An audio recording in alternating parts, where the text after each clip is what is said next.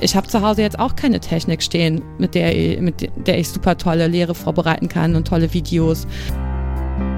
Viele Leute wissen nicht, wie sie ihre Miete zahlen können. Das fällt jetzt der Bundesregierung ganz stark auf die Füße, weil wir ungefähr zwei Millionen Studierende haben, die ähm, keinen Anspruch auf ALG 2 haben. Also bei meinem Seminar steht immer noch Raum und Uhrzeit. Ja, herzlich willkommen zu einer neuen Ausgabe der Corona-WG. Ähm, heute haben wir hier zwei Gästinnen. Ich darf begrüßen die Nathalie Schäfer. Die ist Bundessprecherin der Studentinnen und Studenten in der GW ähm, und auch auf Landesebene hier in Hessen aktiv. Hallo Nathalie. Hallo. Und ebenfalls begrüßen darf ich Dr. Simone Klar. Ähm, vom GW-Referat Hochschule und Forschung hier in Hessen ähm, seit 2008 an verschiedenen Hochschulen beschäftigt. Hallo Stefan. Hallo. Wir wollen heute mal über Studieren und Corona beziehungsweise das Corona-Semester oder wie es gerade auch heißt, digitales Semester ähm, miteinander sprechen. Hm. Digitales Semester. Ähm, das war so ein Schlagwort, was immer rumging. Was habt ihr denn da gerade dazu mitbekommen? Also ich weiß nicht, wer anfangen möchte, vielleicht du, Nathalie, oder? Genau, ähm, also das digitale Semester ist, heißt deswegen digitales Semester, weil natürlich auch das Kontaktverbot an den Hochschulen gilt und derzeit keine Präsenzlehre in der Form möglich ist, wie man das noch vor vier Monaten gemacht hat. Ähm, genau, und deswegen gibt es derzeit eben ein digitales Angebot ähm, und digitale Vorlesungen, die jetzt seit ähm, einer Woche gestartet haben. Und ähm, mit diesen neuen ähm, Bedingungen kommen natürlich ganz viele Probleme auch zutage, ähm, die sich natürlich auch in der Lehre und ähm, in der Art und Weise des Studiums niederschlagen ähm, aber auch in der ganzen Organisation drumherum. Ähm, genau, und äh, dazu haben wir natürlich auch äh, unsere Forderungen schon recht früh versucht zu platzieren, um da nochmal Einfluss darauf zu nehmen, inwiefern ähm, ja, wir dieses Semester so weit wuppen können, dass es äh, irgendwie gelingt, natürlich Wissen und Erkenntnisse zu gewinnen und studieren zu können, aber nicht in so einer Form, dass es eine super starke Belastung wird für Lernende und Studierende gleichermaßen. Ähm, du hast von Forderungen gesprochen. Was sind denn das für Forderungen? Äh, ja, wir haben zusammen ähm, mit äh, auch dem Bereich der Hochschule und Forschung ein Forderungspapier erarbeitet, in dem wir ähm, die also auf mehrere Aspekte versucht haben, Bezug zu nehmen. Zum einen äh, auf die äh, finanzielle Situation und Absicherung von Studierenden, denn die ist momentan sehr prekär. Ähm, auf der anderen Seite die Art und Weise, wie Lehre gestaltet sein muss, ähm, ob es äh, zum Beispiel dieses Semester als Regelstudienzeit gelten darf, ähm, ob Prüfungen stattfinden dürfen oder müssen. Ähm, in diese Richtung hat sich unser Papier äh, gedreht, beziehungsweise ähm, ja in, in die Richtung äh, orientiert, genau. Ähm Simone, wie ist es denn bei, bei dir oder bei euch, ähm, bei den Lehrenden, für die du eher, eher sprichst? Ähm, funktioniert dieses äh, digitale Semester gerade oder äh, zeichnet sich da schon irgendwas ab? Also vielleicht muss man erstmal so ein bisschen davon aus, also da starten, wo wir im, im Prinzip standen, bevor äh, Corona angefangen hat. Weil im großen, breiten Kontext hat die Lehre weiterhin ne, in Präsenz stattgefunden. Die meisten ähm, von uns haben irgendwie ihre Lehrverpflichtung in Präsenzlehre erfüllt, auch wenn es da immer wieder Ausnahmen gegeben hat. Gleichzeitig ist ähm, bei vielen der Lehreteil ja auch einen, ein Pflichtteil in ihren Stellenformaten und das ist, äh, und viele hatten natürlich auch schon ihre Lehrveranstaltungen für dieses Semester vorher schon geplant, wie sie stattfinden sollen, Exkursionen geplant, ähm, Blocktermine, kollektives Seminare mit verschiedenen anderen Hochschullehrern von verschiedenen Hochschulen und das musste im Prinzip ja ganz nah von vorn, also ganz neu wieder durchdacht werden. Das heißt, es funktioniert, glaube ich, auf verschiedenen Ebenen. Das ist immer so die Frage, wie viel Zeit man dieser Frage der äh, Lehre und der Lehreumgestaltung auch investieren kann. Insbesondere, wenn man die weiteren Rahmenbedingungen rund um Corona ähm, noch dazu hat, wie Kinderbetreuung zu Hause etc. Ähm, und viele Lehrende haben sich sehr motiviert da reingestürzt und auch versucht, äh, das Beste aus der Situation zu machen. Das findet man sowohl unter Professorinnen, aber als auch bei den wissenschaftlichen Beschäftigten. Und gleichzeitig hat man immer eine Gruppe, die sich versucht, da auch so ein bisschen rauszuziehen. Oder aber auch Bereiche, wo das auch sehr schwierig ist, das umzusetzen. Also ähm, es ist, glaube ich, sehr schwierig, digital ein, zu lernen, wie man einen Regenwurm seziert zum Beispiel. Oder aber es ist schwierig, wenn man Chemieversuche machen muss, um dann zu wissen, wie, die, ähm, wie das halt funktioniert in der Praxis. Da stoßt dann die digitale Lehre schon so ein bisschen an die Grenzen und vorab fand ich es persönlich ein bisschen schwierig, dass halt nie so eine klare Aussage getroffen worden ist. Was heißt denn das jetzt? Wir starten in, als digitales Lehrformat äh, mit dem Semester. Aber machen wir das jetzt das ganze Semester oder machen wir das jetzt nur vier Wochen und machen dann wieder Präsenzlehre? Und das ist natürlich in der Vorbereitung auch schwierig, wenn man halt tatsächlich auch didaktische Ansprüche an, an sein Seminar stellt und nicht einfach nur den ähm, Klassenraum bzw. den Seminarraum äh, versucht in, in verschiedenen Videokonferenzen nach Hause zu holen. Mm, vielleicht nochmal zur Einordnung ist es, glaube ich, ganz hilfreich. Wie war denn der Zeitablauf da? Also es ist ja im Prinzip ähm, also so viel digitale Lehre hat ja wahrscheinlich noch gar nicht stattgefunden. Nee, also in bestimmten Kontexten, gerade so in internationalen Studiengängen gab es das im Prinzip ja äh, auch schon immer mal wieder. Ähm, wir haben ja, also es war ungefähr zeitgleich mit der Schulschließung, wo irgendwie klar war, okay, das bedeutet auch was für die Hochschulen, dass wir auch erstmal anders arbeiten, dass wir die Gelegenheit hatten, ins Homeoffice zu gehen, etc. Und das dann irgendwie schon so langsam so durchsickerte, wir müssen auch unsere Lehre umgestalten. Ähm, aber es war nie so richtig klar kommuniziert, dass das jetzt auf jeden Fall so stattzufinden hat, dass wir unsere Seminare digitalisieren sollen. Gleichzeitig wurden ja dabei nicht nur die Schulen geschlossen, sondern auch viele Bibliotheken und alle diejenigen, die jetzt noch aktuelle Seminarliteratur brauchten, hatten gar keine Gelegenheit mehr, diese sich zu organisieren. Vor allem, wenn man dann auch noch Urheber, Urheberrechtsfragen ähm, bezüglich, hm. was kann man eigentlich in die Tools stellen und was nicht auch noch beachten möchte.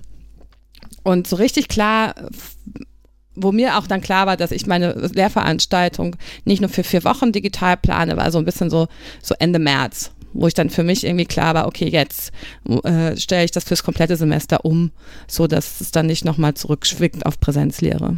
Und das Semester hat jetzt wann angefangen? Das Semester hat jetzt ähm, um eine Woche verzögert angefangen am 20. April. Also normalerweise wäre unsere Vorlesungsbeginn am 14. April gewesen. Also ähm, Anfang dieser Woche. Anfang dieser mhm. Woche, genau. Also im Prinzip war das jetzt so der, die erste Testwoche. Wie mhm. Ähm, wie sehen das denn die Studierenden? Äh, also hat das jetzt erstmal überhaupt, also wie sieht so ein Vorlesungsverzeichnis jetzt aus? Ganz blöd gesagt, ne? Ich kenne das ja so, früher war das so, das gab es noch auf Papier, irgendwann war das ich glaube, bei mir gerade mal so ein bisschen elektronisch, man konnte ja schon nachgucken. Ähm, aber es ist eine Weile her und dann standen da Räume und Uhrzeiten. Ähm, wie, wie ist das denn jetzt? Also bei meinem Seminar steht immer noch Raum und Uhrzeit. Aber. Also bei uns ist es auch so, dass es ein großes Vorlesungsverzeichnis gibt mit den ganzen Fachbereichen, die unterteilt sind und dann kann man auf den verschiedenen ähm, ja, nach den Studiengängen gucken, äh, welche Seminare man machen kann, aber es ist schon tendenziell wesentlich mehr ausgefallen dieses Semester bei mir. Einfach stand dahinter entfällt, entfällt. Es war ungefähr bei so 20 Prozent der Veranstaltungen der Fall, die mir so angezeigt wurden, die ich mhm. belegen konnte. Ähm, ja, und Jetzt gibt es halt so ein Online-Lernsystem, bei dem man dann äh, sich eintragen kann. Dann wird ein, ein Link zugeschickt zu einem ähm, äh, zu einem Streaming-Raum, äh, der leider auch ähm, schon im Vorfeld so ein bisschen in datenschutzrechtliche Kritik gekommen ist. Da hat meine Universität ähm, sehr viele Sammellizenzen angekauft und äh, das ist natürlich irgendwie alles sehr, sehr schnell passiert. Mhm. Ähm, und das ist natürlich auch ein Resultat davon, dass über Jahre hinweg irgendwie die Digitalisierung der Hochschulen verschlafen wurde oder irgendwie nur auf einem ganz geringen Teil irgendwie tatsächlich äh, vorangetrieben worden ist. Ähm, und ähm, ich finde, jetzt zeigt sich halt ein bisschen in der Corona-Krise die ähm, Unterfinanzierung oder auch die schlechte Ausstattung der Hochschulen, was halt die ganze Zeit so unterschwellig in den Hochschulen schon da waren, äh, das potenzialisiert sich jetzt ganz stark, weil es jetzt eben zu Trage tritt. Ähm, ja, äh, bei mir war das erste, die erste Woche so, dass wir ähm, zum Beispiel ein Kolloquium hatten, das ist irgendwie systematisch immer weiter nach hinten verschoben worden. Ähm, also was heißt systematisch? Ist es ähm, immer weiter nach hinter, hinten verschoben worden, zeitlich an dem Tag, so dass wir irgendwann ein Kolloquium von 21 bis 23 Uhr hatten, weil nicht alle irgendwie in den Raum reingekommen sind, was schon auch irgendwie eine merkwürdige Zeit für, für, also für eine Gruppendiskussion ist. Ähm, und wir, also 18 Leute waren, von denen zwei zum Beispiel gar nicht geschafft haben, den Zugang zu diesem Raum zu bekommen. Und da bin, und ich bin schon irgendwie zumindest da an, in einem Kurs gewesen, wo alle eigene Endgeräte hatten, aber das mhm. kann man eben auch nicht von Studierenden verlangen, dass sie einen Laptop oder ein Smartphone haben und ähm, da kenne ich auch genug Kommilitonen, die das nicht haben, die sich es immer ausgeliehen haben von Freunden, um ihre Seminararbeiten zu schreiben oder eben an den Laptops und PCs in der Bibliothek gearbeitet haben. Ähm, und für die ist es natürlich jetzt ein verlorenes Semester oder sie müssen sich irgendwie ganz schnell einen Laptop kaufen. Ähm, da, also da werden eben auch Probleme ganz stark individualisiert. Mhm die von der Universität halt nicht abgedeckt wer also worden sind und ja. Ähm, dennoch war mein Eindruck zumindest, dass man irgendwie auf den, auf den, auf den Seiten der Universitäten eine überraschend schnelle Bereitschaft gezeigt hatte, da eben so von einem digitalen Semester zu sprechen und so eine Ausnahmesituation zumindest anzuerkennen. Also ist das so oder? Naja, also die Frage ist halt, wie man es anerkennt, ne? Also, dass man sagt, oder ob das einfach Pragmatismus ist, damit das Semester stattfinden kann.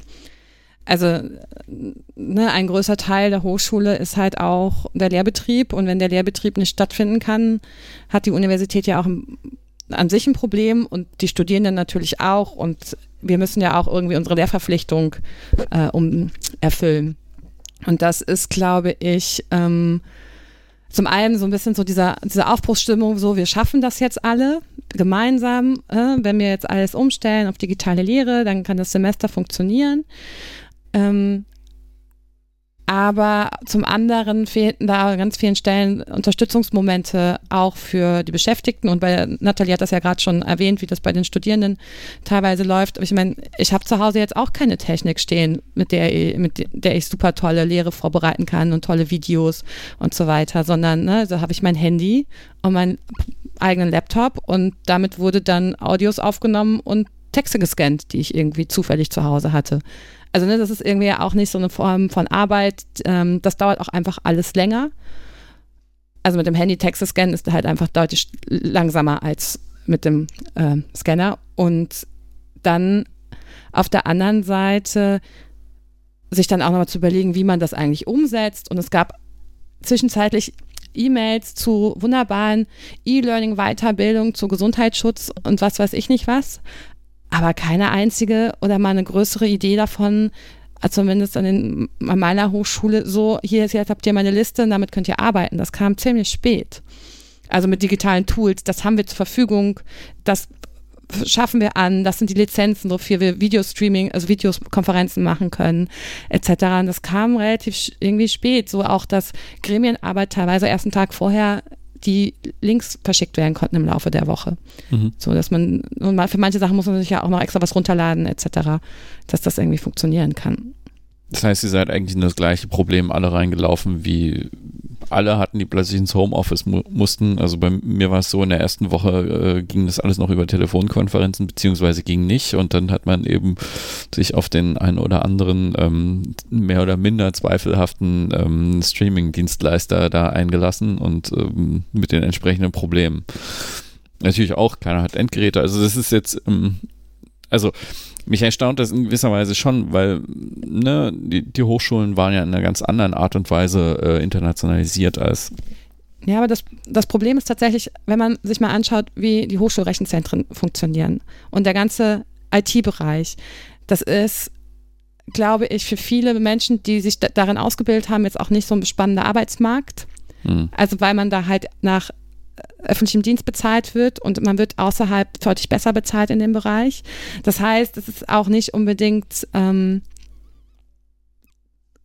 ne, man muss halt irgendwie gucken, welches, wie viel Personal hat man, man kriegt dann auch nicht schnell neues Personal äh, für den Bereich. Und die Menschen, die da sind, die mussten ja massiv auch dann an Überstunden äh, kloppen, damit es irgendwie funktioniert. Und dann gibt es in diesen Bereichen ja sicherlich dann auch Prioritätenlisten, was muss zuerst funktionieren, an welcher Stelle und wo, wozu gibt es Zugang. Also ich habe mich sehr gefreut, unser Fachbereich hat uns dann zwischendurch mal abgefragt, ob wir, was wir brauchen. Ähm, nur bis das dann mal da ist, ist wahrscheinlich das halbe Semester rum, weil jetzt gerade alle Mikrofone, Kameras, äh, Computer brauchen. Also ne, so ähm, das ist dann halt schon so ein bisschen eher so ein Durchwursteln an der einen oder anderen Stelle auch für, für die Lehrenden. Mhm. Und insbesondere, ich meine, ich mache ein Seminar, aber ich habe Kolleginnen, die müssen irgendwie vier, fünf Seminare machen und die alle umzuändern in digitale Lehre ist jetzt auch nicht so mal so eben schnell geschnippt. Ne? Also da muss man sich auch Gedanken drüber machen, wie ich das machen möchte,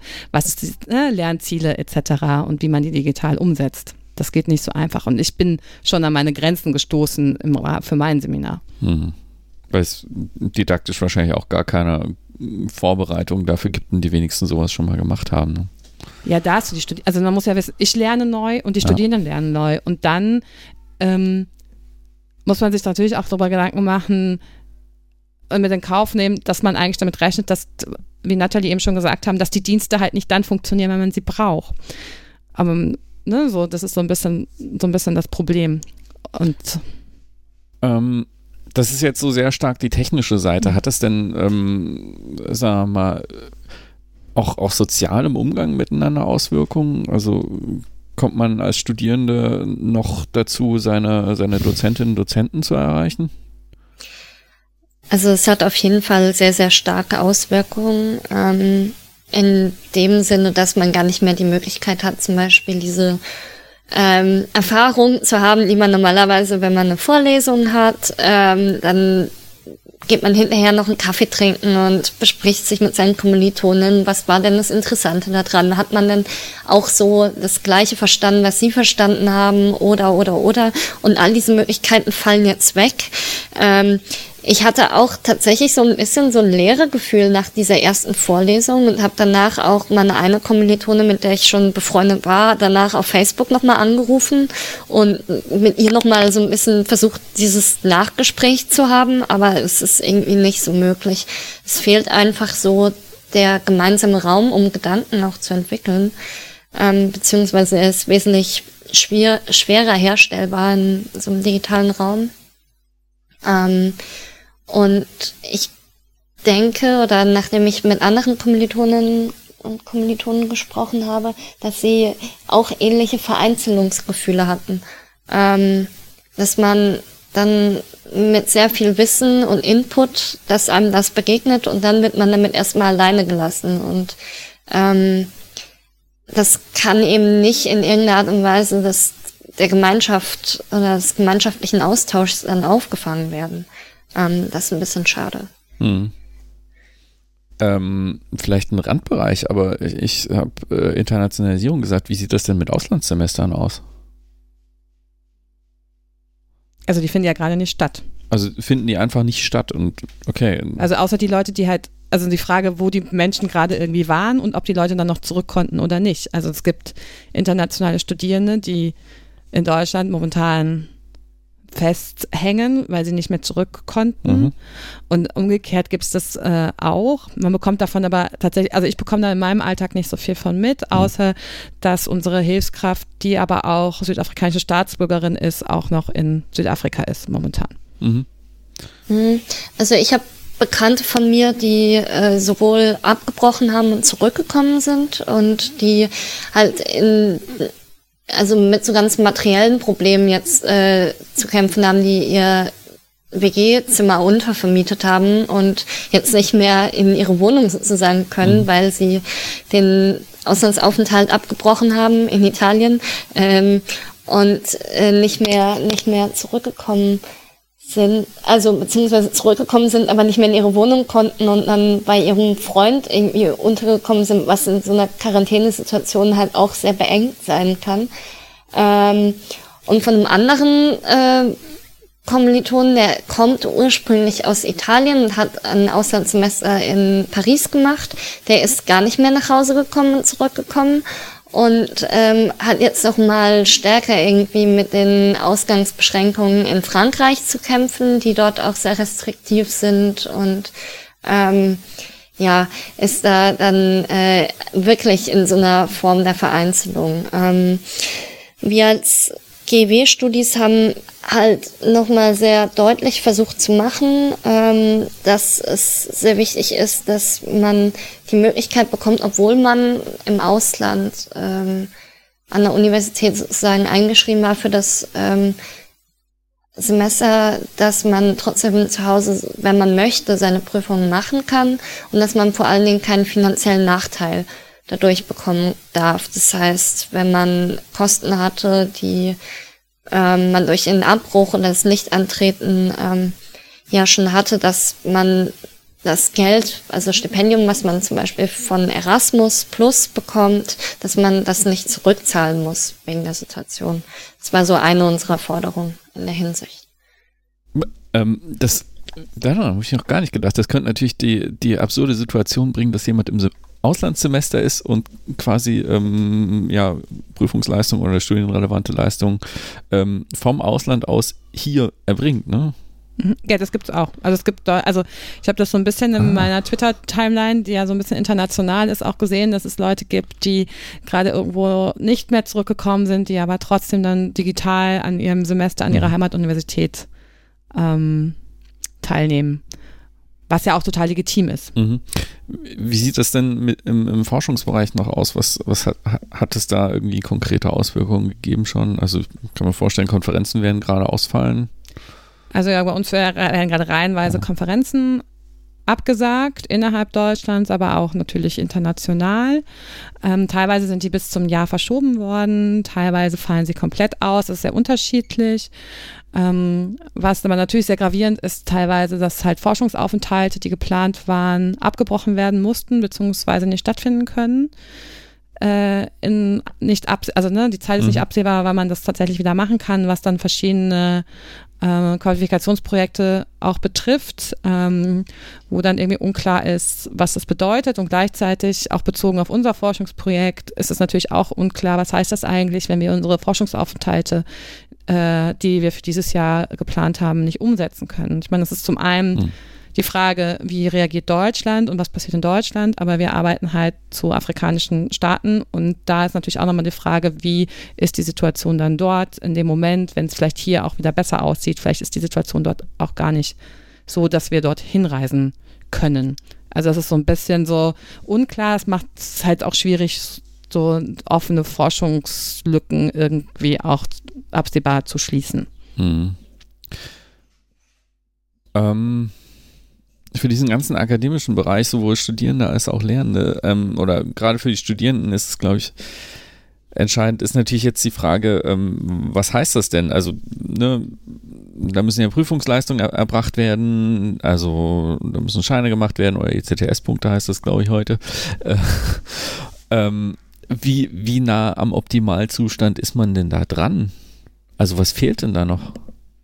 Also ich glaube, also ich, ja, mach du Nathalie. Ja, ich weiß nicht. Ähm, Also ich bin äh, so von, also ich kann von mir aus sprechen, ich bin nicht an meiner optimalen Situation dran, weil ich die ähm, manchmal sehr gerne ähm, diese räumliche Trennung ähm, genutzt habe vom Lernen in der Bibliothek und ähm, durch die Situation der Bibliotheksschließung und damit auch nicht in Möglichkeit ähm, meine ähm, Literatur zu bekommen, die ich zum Schreiben von meinen Hausarbeiten gebraucht habe, ähm, habe ich jetzt noch so zwei Hausarbeiten offen, aber ein Semester, was gleichzeitig losgeht. Ähm, und ich habe zumindest das Glück, dass ich, ähm, dass ich noch einigermaßen in okayen Wohnverhältnissen wohne. Ähm, aber ich kenne auch genug Kommilitonen, die äh, noch bei ihren Eltern wohnen und ähm, oder die vielleicht kein oder die nur ein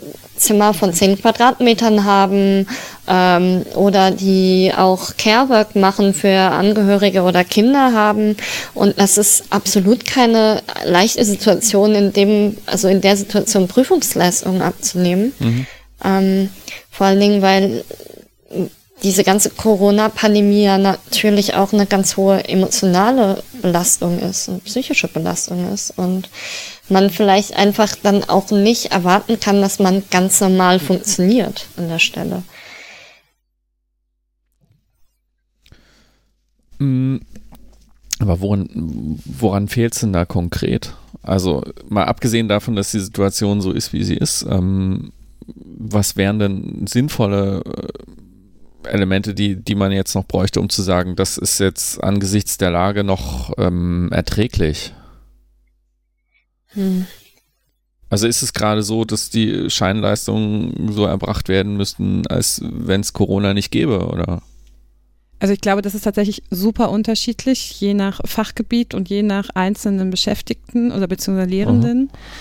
Ähm, weil wir uns ja schon immer noch an die Modulprüfungsordnung irgendwie halten müssen formal. Mhm. Ähm, die wurden ja nicht ausgesetzt, ähm, aber wir natürlich alle als Lehrende angehalten sind, uns kreativ, also ne, kreative Möglichkeiten damit umzugehen suchen sollen. Aber das ist natürlich auch Fachgebiet unterschiedlich. Also ich ha habe auch schon von Leuten gehört, wo ähm, die Regeln noch strenger sind als vorher, also als bei Präsenzlehre. Ich habe mich persönlich dafür entschieden, ich ähm, probiere eine neue Methode für äh, die Präsenz, also eigentliche Präsenz in Anführungszeichen aus und äh, lasse die Leute, wenn sie das möchten, ihre Hausarbeit schreiben und bin aber mit dem Abgabetermin kulant. Also ich gebe ihnen einen Rahmen vor, weil ich glaube trotzdem, dass man auch in Situation, solchen Situationen trotzdem eine Rahmengebung braucht.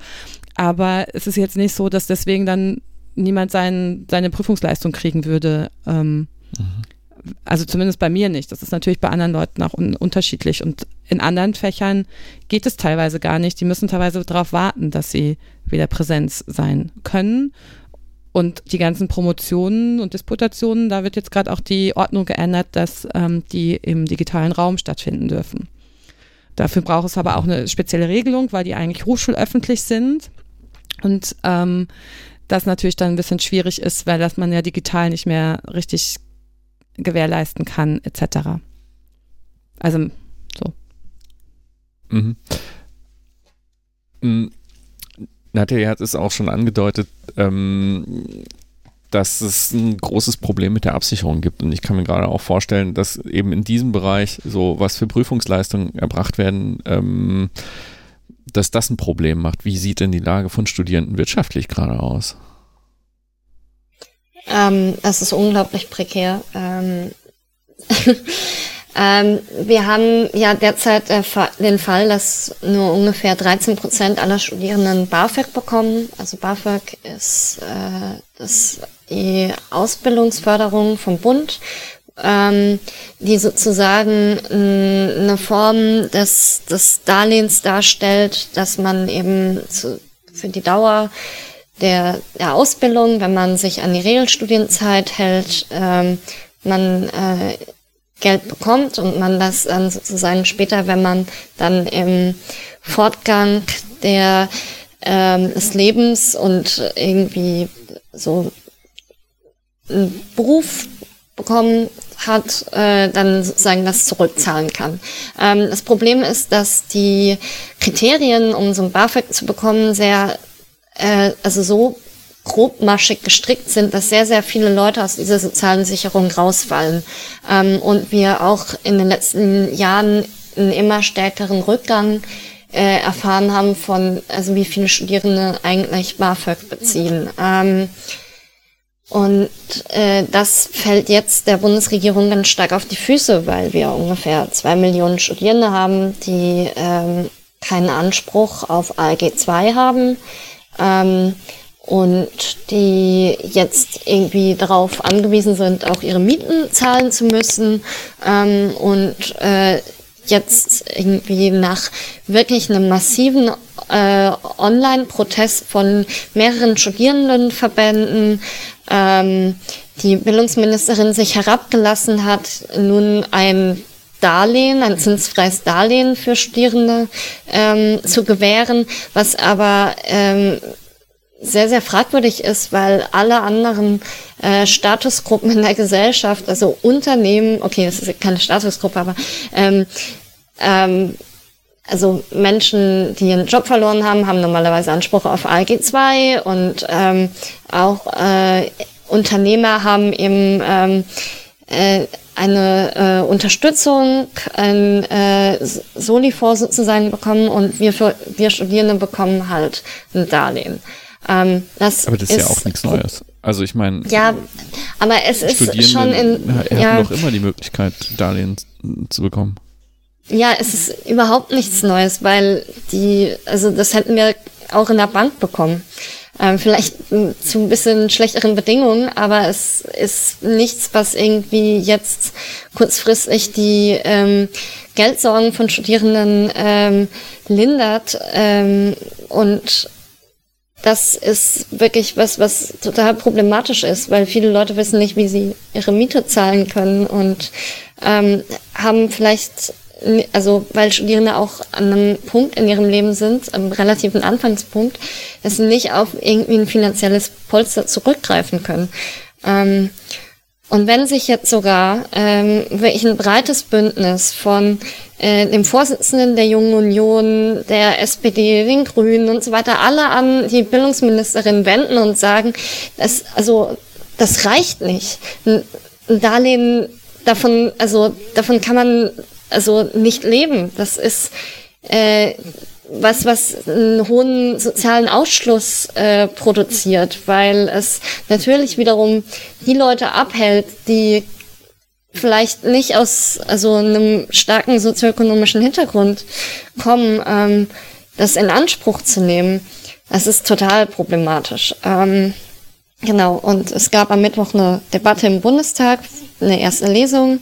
Ähm, eines großen Paketes, äh, wo unter anderem auch äh, was sozusagen die Situation der Beschäftigten anbelangt, da eine, ähm, eine Verlängerung zum Beispiel von Forschungsdauern und so weiter, ähm, also darin ver, ähm, verankert war. Ähm, aber die Kritik, zumindest was die Finanzierung an, für die Studierenden anbelangt, war wirklich, wirklich groß. Es ging von der FDP bis zur Linken, ähm, wurde, wurde da wirklich der Finger in die Wunde gelegt. Sogar die SPD als Koalitionspartnerin äh, mhm. hat sich wirklich ganz massiv gegen Anja Karliczek, unsere Bildungsministerin, gewandt, dass das nicht ausreicht. Ähm, und ja, das ist ein hilft riesiges denn, Problem. Hilft denn vielleicht wenigstens ähm, die Möglichkeit, die Miete auszusetzen, irgendwas? Ja, aber das ist was, was nicht in allen, also was wirklich auch regional unterschiedlich ist. Also in Frankfurt ist es möglich, aber in anderen Teilen von mhm. Hessen oder bundesweit ist es nicht möglich. Und ein weiteres Problem ist, dass, dass die Bildungsministerin so ein bisschen gehofft hat, ähm, diese Soliforce, also die Unterstützung an die Länder ähm, abzudrücken sozusagen oder da äh, die ähm, Kompetenzen zu verschieben. Und ähm, da hat Hessen ja schon einen ganz guten Schritt gemacht und gesagt, wir geben sowas wie einen, ähm, wir geben einen Soli vor, der, also wir geben eine Unterstützung, eine Nothilfe, die nicht zurückgezahlt werden muss. Ähm, aber jetzt kommt wieder der große Negativpunkt, das sind nur 200 Euro und damit kann man kein Zimmer bezahlen und keine, ähm, also kann man seine Lebenskosten nicht stemmen. Ähm, du weißt aber, wie viel ähm, Geld das insgesamt war, was da zur Verfügung stand. ja, aber also es ist wie, wie viel das, was bei ja. ja. das, was bei den Studierenden ankommt, reicht halt nicht zum Leben. So. Nee, nee, ich hatte die Zahl nur vorher gelesen. Es waren 250.000 Euro, die man überhaupt dafür zur Verfügung gestellt hatte. Also es reicht nur für, für knapp 1250 Leute. Ja, das also. ist bitter. Also es hatte einen Symbolcharakter, der sich mhm. Richtung Bund gewendet hat und gesagt hat, bitte machen Sie was, was mhm. nicht zurückzuzahlen ist. Aber ähm, sogar das ist anscheinend bei der äh, Ministerin nicht angekommen. Mhm. Ähm, wie sieht es denn bei Lehrenden aus? Also für die, die festangestellt sind, ändert sich wahrscheinlich erstmal wirtschaftlich relativ wenig oder werden die, also sind Leute schon in Kurzarbeit geschickt worden? Das wäre auch denkbar. Äh, also bisher nicht. Ähm, also die es am ehesten äh, als erstes trifft, sind alle Lehrbeauftragten, ähm, die teilweise ihre Lehraufträge schon abgesagt bekommen haben für das, dieses Semester und damit aber finanziell geplant haben. Und gleichzeitig sie natürlich dafür das, was sie pauschal für den Lehrauftrag bekommen und das jetzt in der Umsetzung in die digitale Lehre ähm, natürlich viel mehr Arbeitszeit haben als das, was sie eigentlich bezahlt bekommen würden, was eh schon eigentlich zu wenig ist, weil man nur die Zeiten bezahlt bekommt, die man tatsächlich dann lehrt, also die 90 Minuten. Ähm, problematisch ist es halt auch für alle mit befristeten ähm, Stellen mit Lehrverpflichtung, weil die ja jetzt deutlich mehr Zeit auch in die Umsetzung der Lehre setzen müssen und gleichzeitig aber ihre Qualifikationsarbeiten halt still liegen. Und da gibt es jetzt auf der Bundesebene, und das hatte Nathalie gerade ja schon angesprochen, die Idee, ähm, beim Wissenschaftszeitvertragsgesetz einen Passung, Passus dazu zu fügen, dass aufgrund der Pandemie ähm, Verträge vom ersten äh, also ne, vom, vom Sommersemester, also 1. April bis 30. September und gegebenenfalls unter guter Begründung auch länger äh, verlängert werden können. Ähm, das ist eine Kann-Regelung, das heißt, die Universitäten müssen diese nicht umsetzen, wenn es denn dann durch den Bundestag geht. Das muss ja erst nochmal durch den Bundestag. Und es betrifft nur die Menschen, die eine Landesstelle haben, die nach Wissenschaftszeitvertragsgesetz ähm, 2.1 befristet sind für Menschen in Forschungsprojekten, die natürlich auch gerade Schwierigkeiten haben, ihre Forschung durch, umzusetzen, egal ob das jetzt Forschung im Labor bedeutet oder auch Feldforschung etc., dass sie ähm, da auch Schwierigkeiten haben, das Projekt weiter voranzubringen. Ähm, für die wird halt immer so sehr laut gehofft, dass dann die Geldgeber ähm, eine Finanzierung geben. Einige sagen, ja, wir können kostenneutrale Verlängerungen machen. Das bedeutet aber, dass das Projekt selber noch genug Geld haben muss, um dann die Leute länger beschäftigen zu können, ohne dass es extra zusätzliches Geld gibt.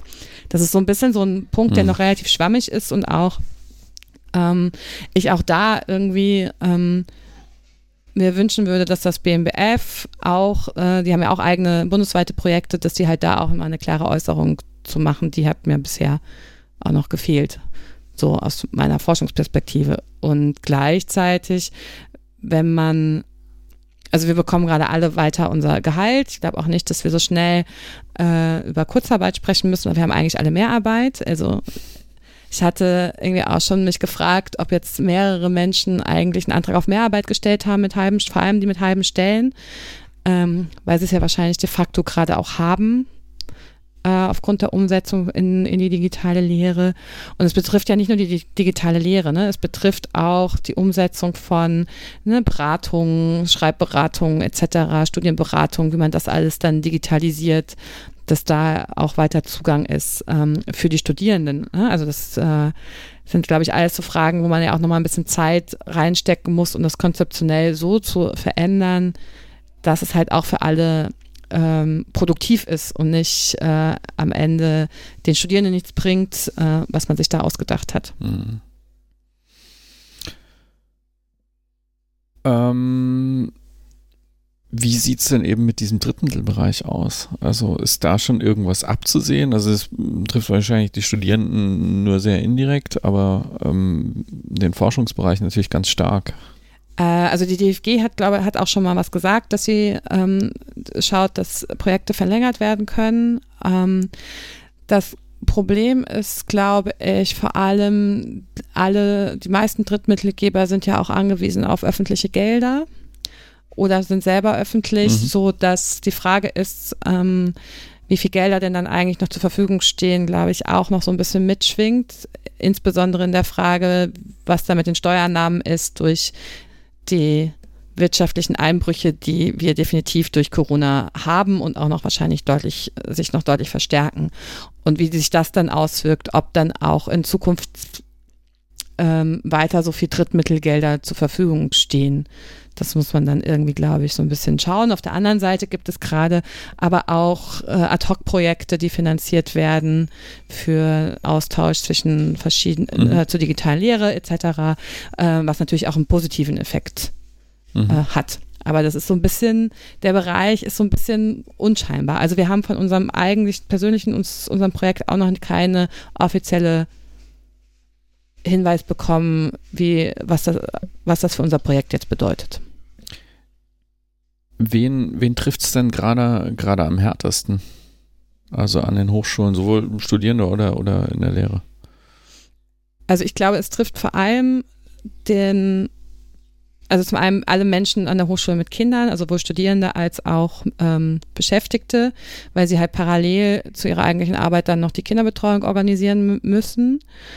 Ähm, gleichzeitig glaube ich, dass, ähm, wo wir, glaube ich, alle nicht so drüber nachdenken, weil die Universitäten sind teilweise ja in den Basisbetrieb gegangen, aber die Verwaltungsangestellten sind diejenigen, die wahrscheinlich überall noch in den Büros sitzen, weil irgendwer muss ja unsere Bezüge äh, bezahlen, also ne, anweisen.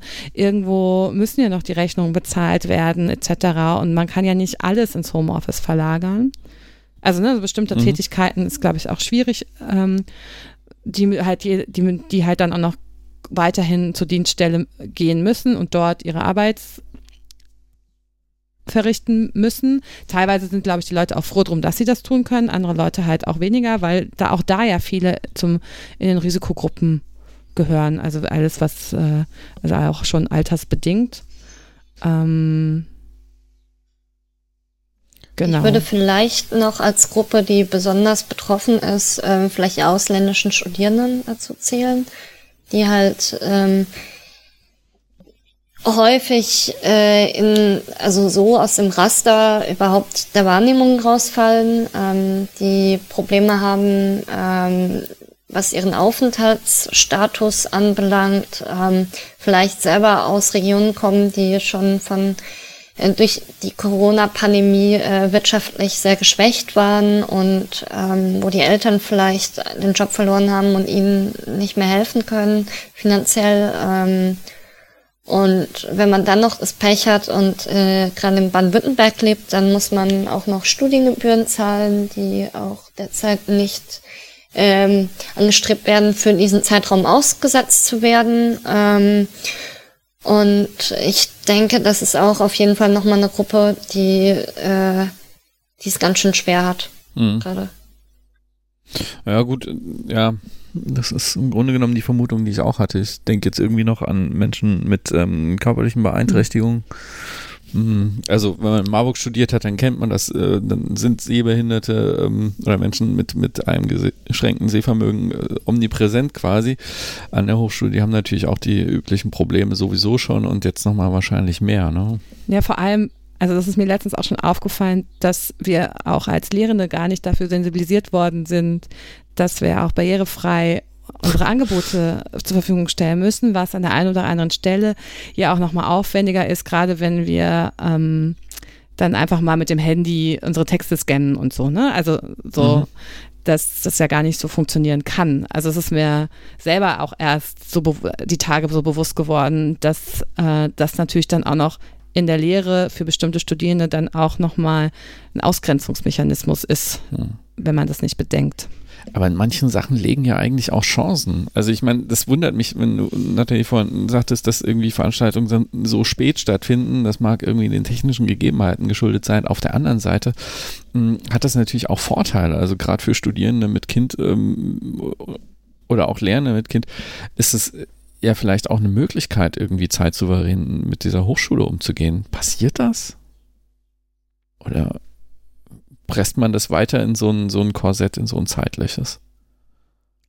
Also ich glaube, es ist ja unterschiedlich. Also es gibt wahrscheinlich Leute, die machen halt zu ihrem Zeitpunkt einfach ihre Online-Seminar und sind dann in 90 Minuten da. Ähm, es gibt, glaube ich, welche, die machen, setzen sehr stark auf asynchrone Lehre, wo man da ja aber natürlich irgendwie in Zukunft gucken muss, dass das dann nicht irgendwie ähm, dann Personal ersetzt äh, und dann, also ich habe mich für selber für eine Mischform entschieden mit so ein bisschen Präsenzzeiten, aber das auch gar nicht per Video, sondern per Chat und ähm, so versuchen halt einen Austausch irgendwie zu gestalten. Ähm, ich glaube, so eine komplette Entgrenzung, das haben wir im Wissenschaftsbereich ja eh schon ziemlich stark. Und wenn wir das dann jetzt auch noch in den Studierenden, also in den Lehrbetrieb auch noch mehr Entgrenzung schieben, dadurch, dass dann halt ne, die Lehrveranstaltungen irgendwie später sind und so weiter. Ich glaube, das wird dann noch schwieriger. Ähm, und vor allem weiß man ja auch nicht, was dann unsere Dienststellen und, und die Dienstherren sich so für Ideen ausdenken, wie dann unsere Arbeitszeitkonzepte mhm. aussehen, weil ähm, das äh, ist ja dann auch so ein bisschen die Frage, wie man dann mit Arbeitszeit umgeht in solchen Kontexten. Das ist sowieso, glaube ich, ein ganz großes Problem, weil die Parameter, unter denen die Hochschule derzeit halt funktioniert, sind halt solche einer unternehmerischen Hochschule. Ähm, und dass sich irgendwie die Ausrichtung der Lehre oder die Weiterentwicklung der Lehre eben nicht so entwickeln darf, dass quasi nach der Corona-Zeit gesagt wurde, ach, die digitale Lehre hat noch total gut funktioniert, versuchen wir doch mal die Präsenzlehre ein bisschen runterzuschrauben und machen alles digital. Davor, also würde ich ähm, an der Stelle auf jeden Fall warnen. Ähm, also das, das kann, kann ein sehr großes Problem sein. Das andere ähm, zur Frage von Chancen und ähm, Vulnerabilität ist ja auch eins von der Frage, wer, wer hat eigentlich diese ganzen Online-Tools konstruiert und für wen sind die eigentlich gemacht? Ähm, und wenn sie für jemanden gemacht sind, dann wahrscheinlich für irgendwie die Idee eines Normstudierenden, den es vielleicht so in der Lebensrealität gar nicht gibt und man gar nicht auf die vielfältigen Lebensrealitäten von Studierenden mit ihren ganzen Bedürfnissen äh, eingehen kann. Und ähm, das zeigt sich zum Beispiel auch davon, also wie, wie die Surfaces von diesen Online- Lernplattformen mhm. gestaltet sind. Ähm, aber das muss natürlich irgendwie nochmal, also auch da nochmal weiter gedacht werden. Ähm, wie kann man die Hochschule eigentlich auch in der Form der Lehre und der digitalen Lehre ähm, so offen und so barrierearm wie möglich gestalten? Ja, und das halt am besten dann noch in öffentlicher Hand, weil das ist ja gerade das große Problem, dass ja die meisten Tools, die uns zur Verfügung stehen, nicht in der öffentlichen Hand sind und nicht ähm, äh, die digitale Infrastruktur halt eingekauft werden muss. Es ist wirklich faszinierend, weil eigentlich diese ganzen Tools, da gibt es eigentlich schicke Sachen und es gibt Hochschulrechenzentren und viel dieser Digitalisierung kommt ja ursprünglich auch von Hochschulen. Deshalb wundert mich das so ein bisschen sie das ähm, offensichtlich nicht äh, hinkriegen. Ja, das ist die, die Frage halt natürlich, ne, wie viele Leute sind zeitgleich und nutzen das gleiche mhm. System. Und wenn wir alle gleichzeitig, also nicht nur die eine Hochschule, sondern in ganz Deutschland alle Hochschulen ein, ein System benutzen, was ist natürlich klar, dass das dann zusammenbricht. Also und ähm, es ist schon interessant, dass eigentlich ne, bestimmte Tools, die halt in privater Hand sind, komischerweise sehr gut funktionieren und dadurch natürlich auch sehr gerne benutzt werden, weil sie halt einfach, man sich darauf verlassen kann, dass es geht. Ja. Und das ist, ähm, kostet uns ja auch alle Zeit, wenn wir jedes Mal uns damit ähm, beschäftigen müssen, dass das Tool nicht funktioniert für das, was wir uns gerade ausgesucht mhm. haben.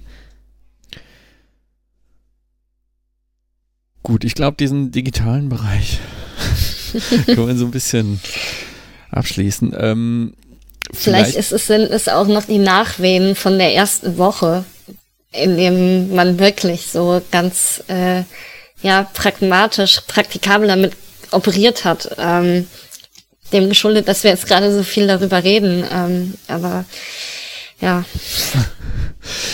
Gab's denn, gab's denn irgendwelche positiven Überraschungen so in dieser ersten Woche, Nathalie?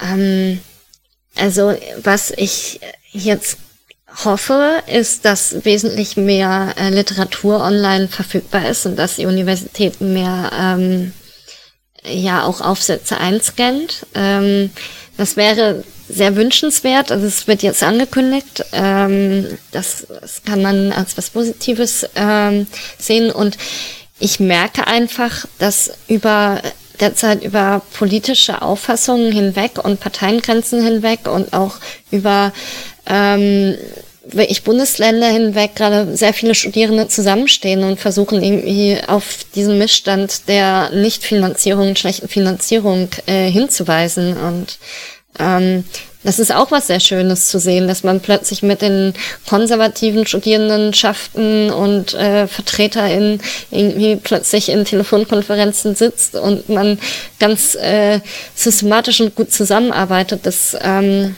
hatten wir auch noch nicht so oft. Ähm,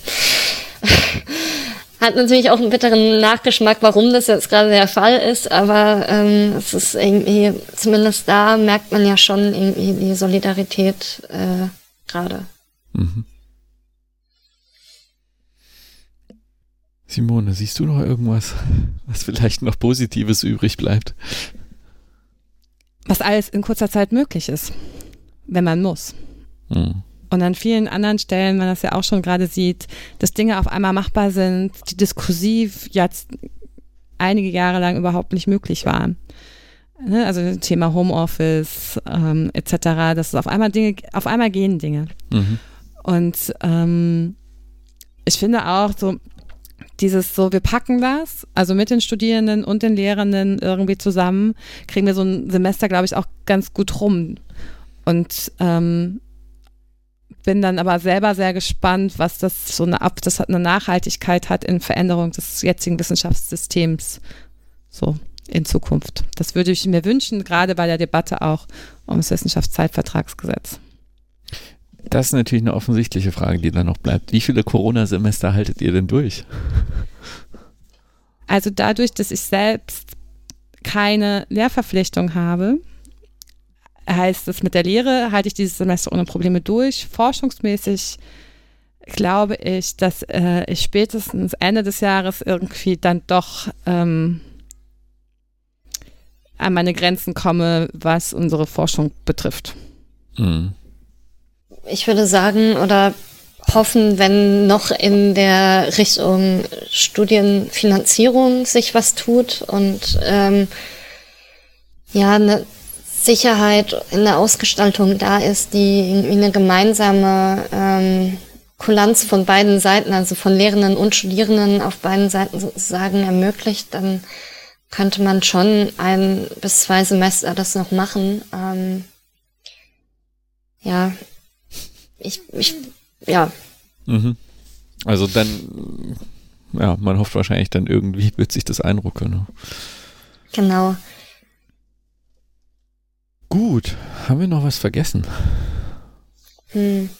Also es gibt vielleicht auch eine Sache, die, die ich noch irgendwie wichtig finde, aus so einer hochschuldemokratischen Perspektive heraus, ähm, dass es, glaube ich, unglaublich wichtig ist, trotz äh, Kontaktverbot und äh, der Pandemiesituation, dass demokratische Gremien nicht ausgehebelt werden dürfen. Ähm, das sage ich natürlich aus einer Studieperspektive, weil Studierende sind meistens die, die ähm, auf, auf die Hochschulleitung mit der stärksten äh, Opposition sozusagen reagieren, ähm, aber die auch häufiger mal überga übergangen werden in Gremien. Und ähm, ich habe jetzt schon von ähm, Hochschulen im Bundesgebiet mitbekommen, wo versucht wird jetzt die Hochschulwahlen digital umzustellen, ähm, was aus also datenschutzrechtlicher Sicht beziehungsweise der Frage von Nachvollziehbarkeit hm. der eigenen Stimme irgendwie schon auch eine problematische Sache ist. Ähm, da würde ich vielleicht doch eher für die Form der Briefwahl appellieren als jetzt irgendwie eine digitale Umstellung.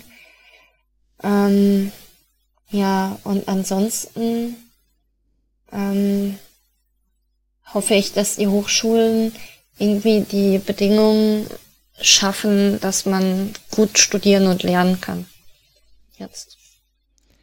Vielleicht anknüpfend an Nathalie, also was die Frage Mitbestimmung angeht, ich finde auch aus einer gewerkschaftlichen Perspektive müssen wir auch das, das hinkriegen, dass unsere Personalräte an den Hochschulen auch weiterhin Gehör haben und auch in die Krisenstäbe mit einbezogen werden und ähm, dass das dann nicht nur auf Universität, also auf der Top-Ebene diskutiert wird, damit auch die Interessen der Beschäftigten ähm, mitgedacht werden. Ich finde, das ist ein sehr wichtiger Punkt, weil das sich auch schon hier und da angezeigt hat, dass das nicht immer so funktioniert, sowohl in Hessen als auch in anderen Bundesländern. Und der zweite Punkt, der ich glaube ich auch sehr wichtig finde, ist, ähm, man kann sehr viel digital lösen, aber soziale Interaktion passiert dann doch auf vielen Punkten dann doch, wenn man nebeneinander sitzt. Und das kriegt man, glaube ich, nicht auf Dauer digital hin. Gut, das war ein schönes Schlusswort. Vielen Dank, Simone Klar und Nathalie Schäfer. Wir hören uns dann beim nächsten Mal. Ich weiß noch nicht, wann das sein wird. Das Thema steht auch noch nicht fest, aber teilt uns, liked uns, hört wieder rein. Macht's gut. Tschüss. Tschüss. Tschüss.